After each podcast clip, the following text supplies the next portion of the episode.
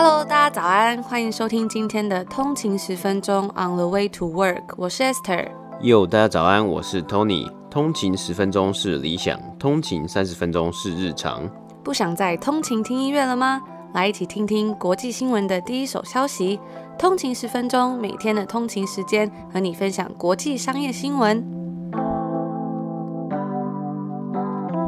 早安，今天是礼拜三，欢迎回来通勤十分钟。大家早安。听说台湾这个礼拜要补班嘛，因为下个礼拜有中秋连假。哦，好快啊，中秋节又要到了。每次想要中秋节，我就想到烤肉。一家烤肉万家香，而且真的烤烤肉是那种就是在桥下，然后烤，然后烤猪五花，然后还要烤吐司，就一定要吐司。哎、欸，这个专业的，因为怕吃不饱。对对对，然后你那个猪五花，你还要沾那个烤肉酱，你要一直涂那个烤肉酱。但我印象是小时候很小的时候，好像其实还没有这个中秋节要烤肉活动，不知道什么时候开始，突然中秋节大家就一定要烤肉，然后走在路边真的是会看到。就是骑楼下都有人在烤。传闻是不是就是说公司他要宣传他们的这个东西，所以他就烤肉酱。对对，烤肉酱嘛，他就做一个 branding，一家烤肉万家香。然后这 branding 真的太厉害了。之后大家就疯狂烤肉，每年都在烤肉。烤。不知道大家今年中秋节会不会烤肉？很羡慕哎，我们好像在路边烤肉，可是可能会被警察抓走。对对。然后我昨天有跟大家分享这个艾美奖的一个喜剧类最大赢家，就是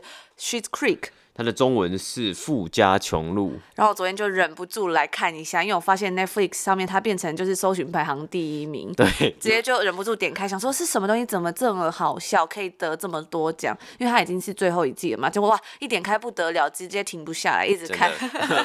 它其实是一个加拿大的影集，所以算是还蛮特别的，因为艾美奖很多得奖都是在是美国影集为主嘛。嗯、那这个这部剧它已经播到第六季，也是最后一季，然后它其实一开始只是在一些电视台上面播出，所以其实好像没有很多人知道。后来是有上架到 Netflix，还有一些串流平台，才开始慢慢广为人知。嗯，然后他们是一家人，本来是从很有钱的一个家庭，后来呢，因为业务经理把他们搞错了，然后让他们破产啊，没钱，只好搬到一个很荒凉的小镇，对就是这个 Schitt's Creek。它这个名字我没有念脏话哦，就非常直白的双关。对，所以就是说他们就在这边度过他们的生活。那我觉得他除了搞笑之外，很吸引人的应该是说他们。去把这个家庭的温馨，然后展现出来，而且就是让大家看到说他们的 resilience 在逆境之下，他们怎么样生存。嗯，因为他们有家里有四个人嘛，看似一开始看似四个人，每个人都有自己想要做的事情啊，自己都为自己着想，但最后都会发现说，其实他们这一家人其实是非常相亲相爱，就是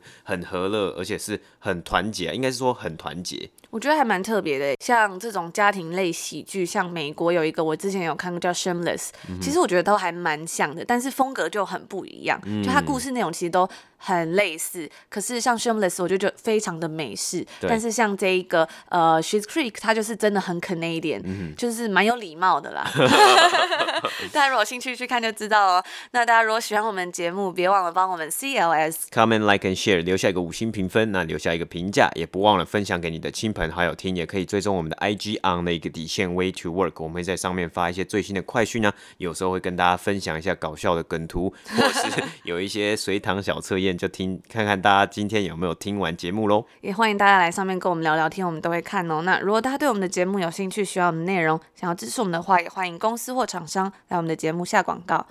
好，今天的北美股市是呈现上涨的状态，道琼工业指数呢是上涨了一百四十点，涨幅是零点五二个百分比。来到两万七千两百八十八点，S&P 五百标普五百指数呢是上涨了三十四点五一点，涨幅是一点零五个百分比，来到三千三百一十五点。纳斯达克指数是上涨了一百八十四点，涨幅是一点七一个百分比，来到了一万零九百六十三点。这几周的。美北美股市的方向都是呈现下滑的状态，那今天是有稍微回涨的情况啊。那我们觉得仍然还是有几个面向在导致市场的波动性比较大，比疫情之后的经济复苏，这过去这五个月一直在上涨，或是八月每天我们都有播报，几乎都是在上涨的情况，来还来的波动性比较大一点。那有几个面向，第一个面向其实就是疫情的影响啊。今天啊，美国的疫情死亡人数已经正式超越二十万人了，是。疫情以来啊，美国感染人数已经超过六百八十万人，真的，今年真的是一个呃很很多事情的一年了。那欧洲呢，我们有看到第二波的疫情情势，英国有可能在现在的趋势之下，在十月中来到当天新感染人数突破五万人。英国政府也在考虑啊，它可能会实施更严厉的政策，包括第二次的在家隔离 （quarantine） 或是到 lockdown 封城等等的。那也让投资人啊，对于旅游股啊等等的公司股票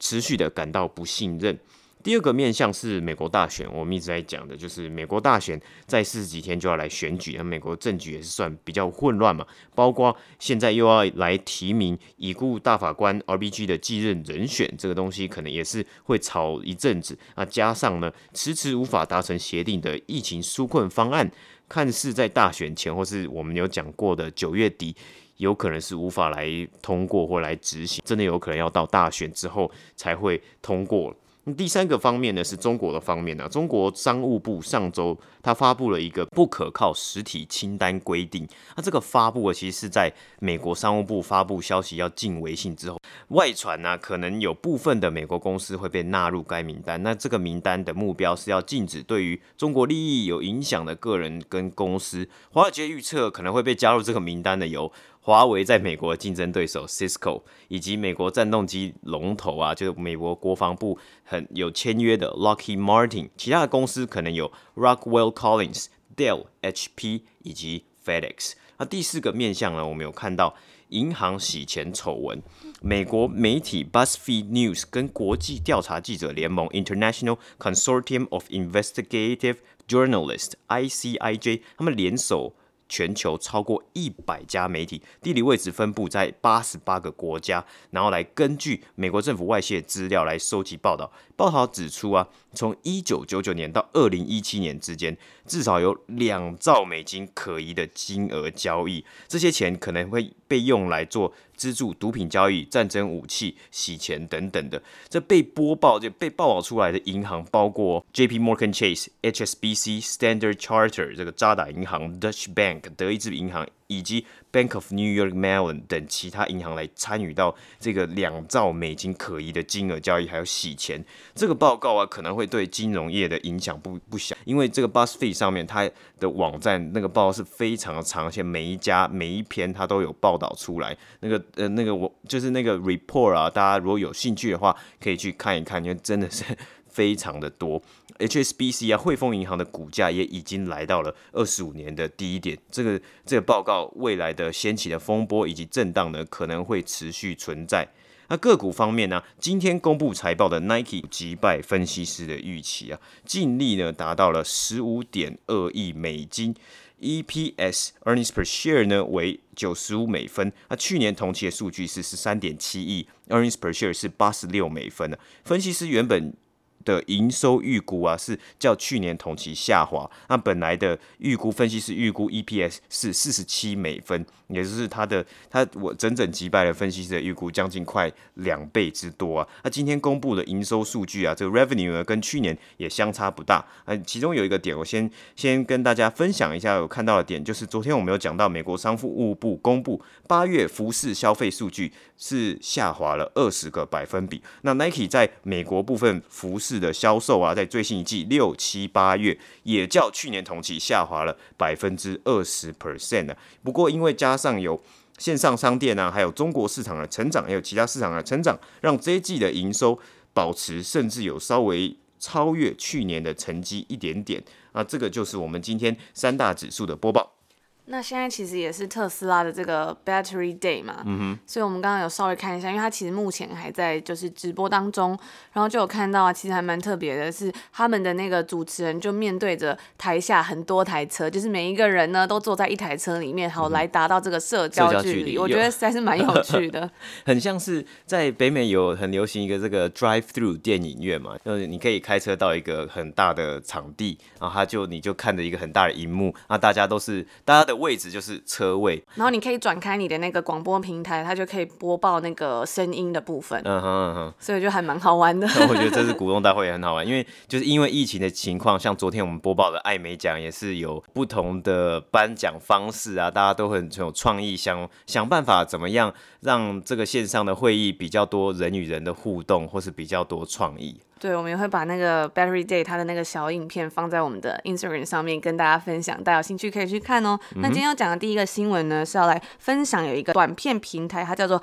Quibi。那 Quibi 这个公司呢，因为最近华尔街日报就有报道说，它在远远没有达到他们订阅户的目标之后，他们在权衡下一步要怎么做。首先呢，我们就要来分享一下这个公司它到底是在做什么事。它其实是一个短片平台，然后它这个名字 Quibi 就是 Q U I B I，它的名字是从 Quick Bite 而来，所以 Quick Bite 就像是说素食一样，你是它是想要提供我们一个移动的短影片的媒体串流平台，把优质的短片内容以及十分钟以内的短片，用订阅付费的方式推给这个十八到四十四岁的年轻受众。它也有被称作是短片中的 Netflix。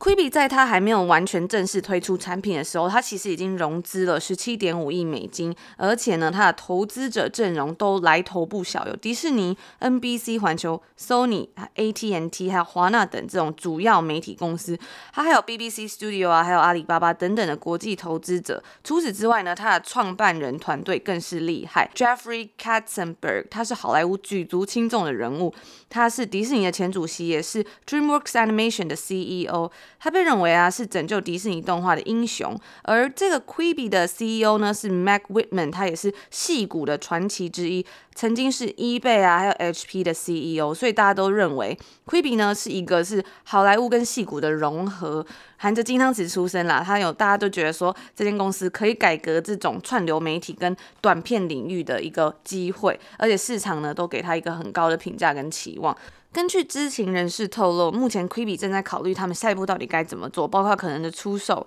今年四月，Quibi 才推出它的手机短片服务，目前呢，甚至传出考虑要募更多的资金，或者是透过 SPAC 空牌支票的方式上市，然后啊，被迪士尼或亚马逊这些媒体或科技巨头收购。知情人士也有表示说，Quibi 目前正在与顾问一起审查这些选项到底可不可行。可是问题就来了，在审查的过程中，Quibi 就遇到了一些难题。因为他在疫情期间首次亮相后，其实一直很难实现他的订阅目标。因为这个市场其实已经非常的竞争了。我们也知道有 Netflix 啊，或者是 Disney Plus，和现在 Amazon 也要来分一杯羹，嗯、所以。在这个大家的时间都是一样之下，你要怎么去让消费者说又多订你一个东西，其实还是蛮难的。我在 YouTube 上面其实就有搜寻了关于这个 Quibi 的消息，然后发现很多人都在上面分享说这东西到底有多糟糕，真的是一排都是说什么这个东西根本不值得你去订阅啊，很 annoying 啊，fizzle 啊，很失败等等的，甚至有影片说 Quibi is a billion dollar disaster，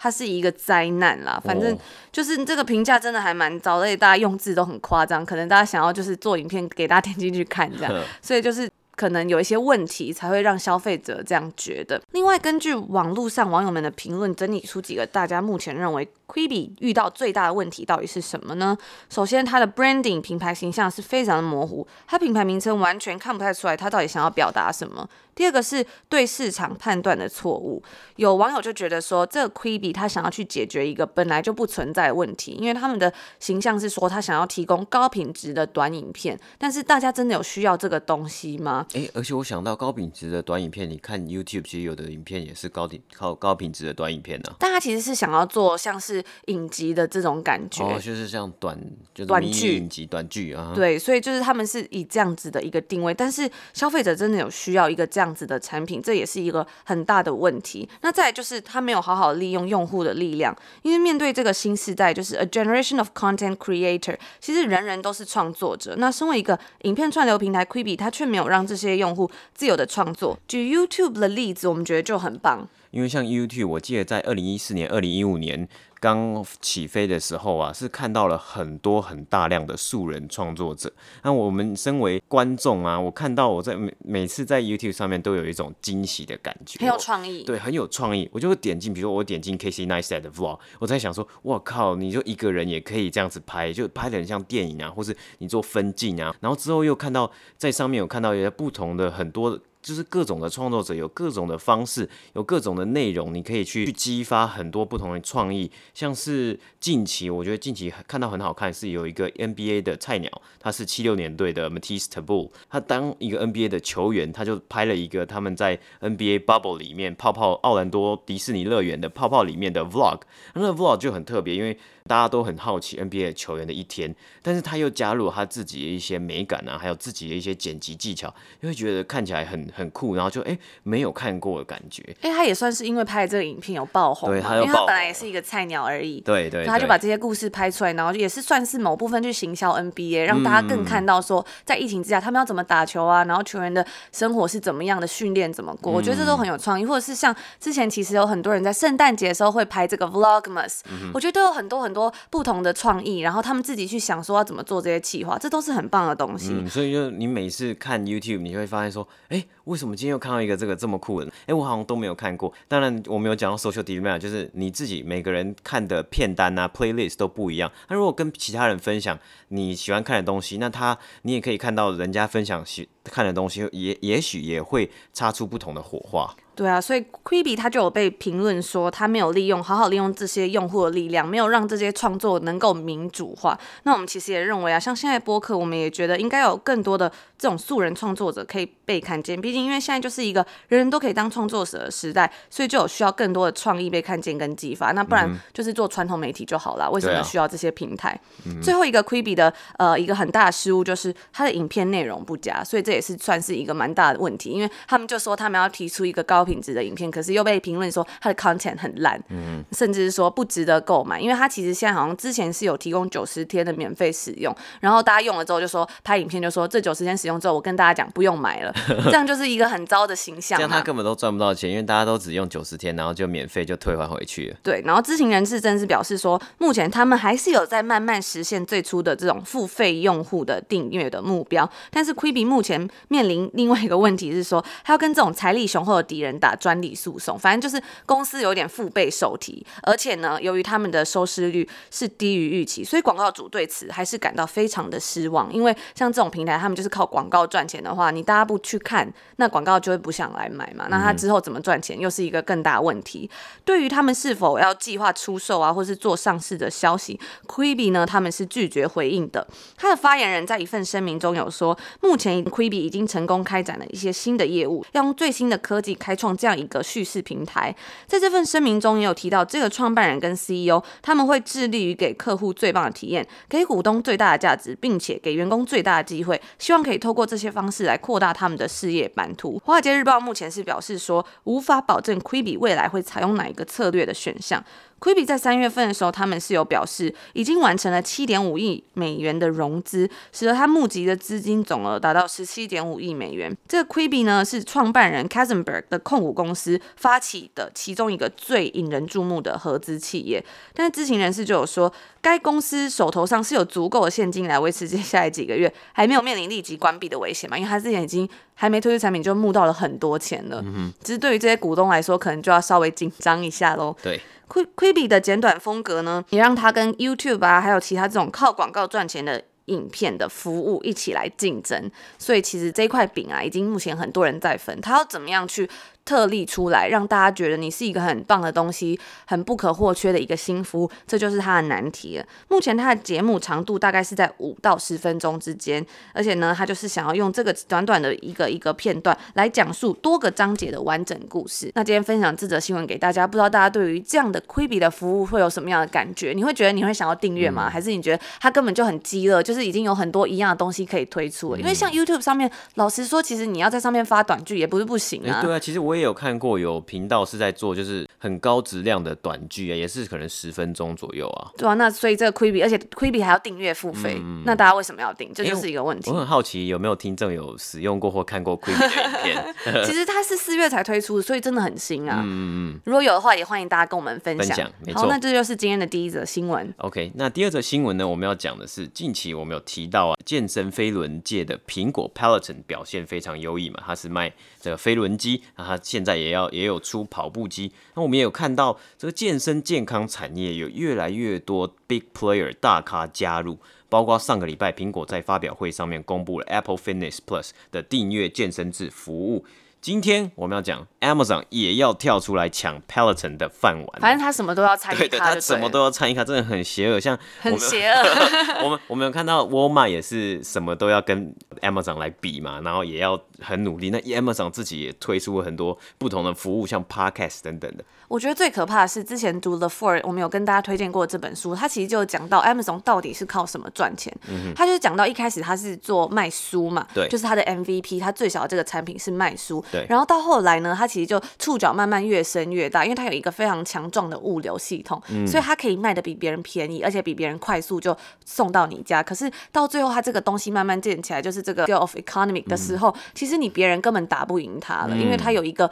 很大的这种订单啊，或者是这些以量制价，就是让他可以完全赢过别的对手。如果你是一个小新的 player，你根本不可能有这样的成本啊。对，而且他把他所有赚来的钱，很大一部分钱都拿去 R N D 去研发新的产品。所以那个时候，二零两千年初的时候，呃，Jeff Bezos 他很极力来推行说我们要开发这个 AWS 他们云端计算系统，也让今天亚马逊有这个地位啊。不只是它的 retail，不只是它的 logistic，还可以结合它的 AWS 云端系统。我们有看到，所以沃尔玛也要急得跟 Microsoft 来做云端系统的统统整或者合作，才能够去对付亚马逊这样的对手。所以之前就有听过有文章就有讲说，如果你要在一个领域或是一个产业做一个很成功的样子，一个公司的话，你就是要垄断。但这其实是蛮可怕，所以我们才会说它很邪恶。对对对，那最基本上这个概念就是那个 PayPal 创办人 Peter Thiel 来提出来，你就是要。这商业就是一个垄断的机制啊。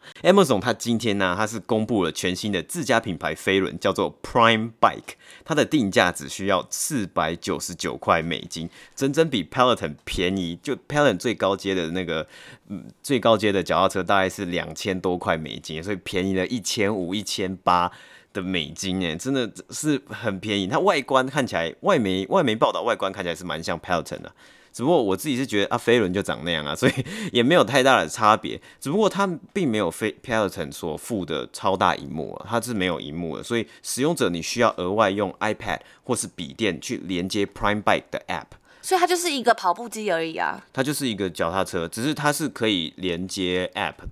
它现在就比较像是算是智智慧的。飞轮车，所以连接 App 是要帮他做，比如说你每天跑了多少路啊，或什么的这种计算嘛？类似，还有你可以连接 App 看。上课课程，你可以看课程。对，那这这个 Prime Bike 的购买者了，你买这个 bike，它是有付三十天的免费试用，但之后就会按月收费，就一个订阅制的概念呢、啊。万恶的订阅，就跟 Pel Peloton 一模一样啊，就是你买一个 bike，然后你还要再加一点钱付订阅制，只不过是没有很 fancy 的荧幕、啊。那我自己个人觉得，我还蛮倾向 Peloton，因为那个荧幕真的看起来很帅，二十四寸，然后还可以转。对，因为它可以转轴，你就可以在旁边放瑜伽垫，然后就是等于说它不只是一台脚踏车机，你还可以用。可是 Amazon 这个我就觉得有点匪夷所思。所以他这次这个 bike，他可能他也是要推他自己的 app 嘛，那他的 app 可能就是说，那你也可以用 iPad，然后你看着这个 app，跟着这个 app 一起来运动，就跟 Apple 的 Fitness Plus 是一样的概念。那 Amazon 呢，为什么可以这么快就推出他们自家的飞轮呢？其实是因为他这一次的飞轮是跟健身新创 H。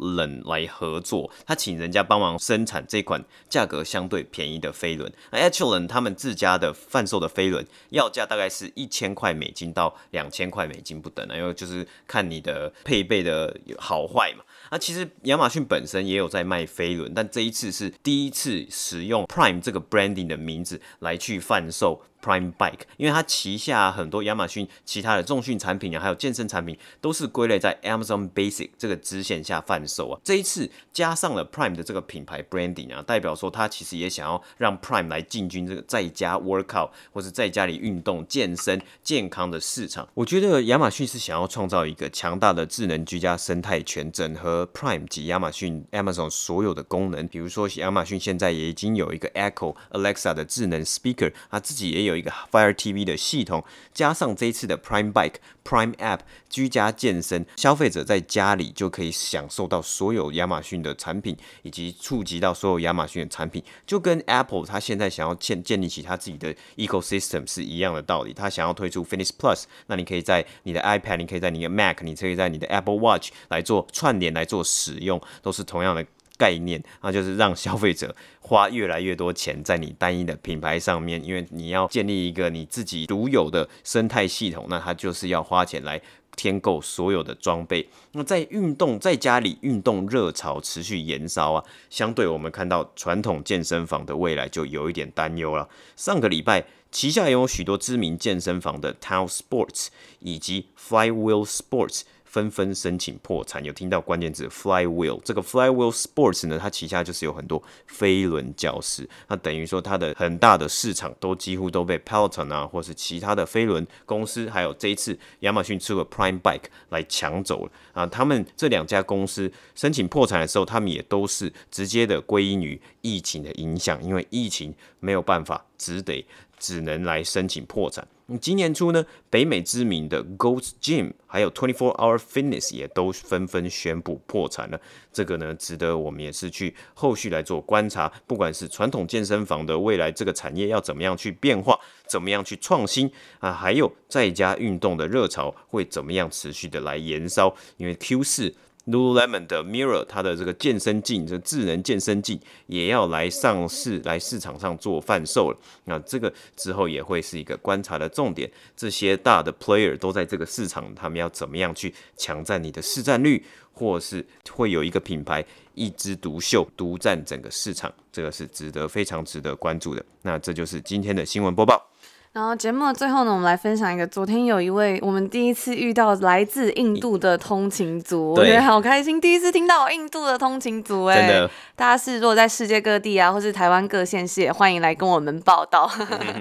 告诉我们你是在哪里收听的呢？嗯、那这位通勤族他就是说他在印度工作，早上一杯咖啡配通勤十分钟，就像仪式感的开启每天的生活，因为还在 lockdown 嘛，很同意印度人他们会为自己的聪明度来争论。因为他们真的印度人太多了，需要通过这种辩论的方式来争取自身地位。不会说话的大部分都留在国内了吧？其实阶级制度到现在还是埋藏在他的文化里面。很喜欢你们的节目，都有不错的各种观点，一个以及每天的陪伴感，推一个。然后我就觉得说，终于有一个 backup 了。因为昨天有分享说，对于这些观点，其实也是我自己个人的经验。嗯、我，我也没有遇过说，就是这么这么多印度人嘛，就是说同学啊，或者是在这边遇到的。然后就是也谢谢这位通勤族跟我们的分享。我觉得其实还蛮，真的是文化上很多不一样的地方要去。文化差异要去适应吧，毕竟有时候就是你在别的地方跟外国人互动的时候，真的会要去换位思考一下，不然会很容易有一些不一样的冲突。这是一个同理的概念，但是很多时候真的你很难去站在他的角度思考，因为我不是他们出生的文化，或是我们的成长背景、成长的环境，真的。差太多，天差地远。我觉得可以理解，他就是说，因为像印度人真的太多，那他们如果以前好像是有这种种姓制度，所以他们可能真的是要透过某些方式来证明阶级。但是其实我觉得在台湾长大，真的是从小感觉就是大家就会教你说，不管你是什么样的人，你都是平等的啊，都不会因为你做什么比较低贱，或是你做什么就比较尊贵。所以这些观念其实对我们来说都还蛮难以去理解的。但是现在慢慢就可以体会到，就是去观察不同的文化，那慢慢的。进而去来反思我自己成成长的背景啊，还有我自己相信的价值观到底是什么，然后来去做一个跟人家有一个不同的区别，那去真的去表现出我自己啊。因为我觉得像台湾人，其实，在跟很多外国人互动之后，我有听一个朋友讲，然后他是在波兰工作，那他们就说有聊到一些外国人，他有到台湾工作过，他们都会觉得其实台湾人很好相处，然后合作上很顺利。嗯、我觉得这是真的，就是在合作啊、团体合作方面，台湾人真的很厉害，比较好 workable 吧、嗯、这个字，所以我就觉得说真的是很不一样啦，就可以学到很多。那如果有一些通勤族啊，你有体会到什么不一样的文化差异，也都欢迎跟我们分享。我真的是很很希望可以去了解到这些东西，然后我们也会在节目上跟更多的通勤族分享，一起学习。可以来我们的 IG on 一个底线 Way to Work 来跟我们分享哦。那这就是我们今天要跟大家分享的内容啦，希望大家还喜欢，然后也祝福大家有一个开心的一天，开心的开始。那我们明天同一时间见，拜拜。拜拜。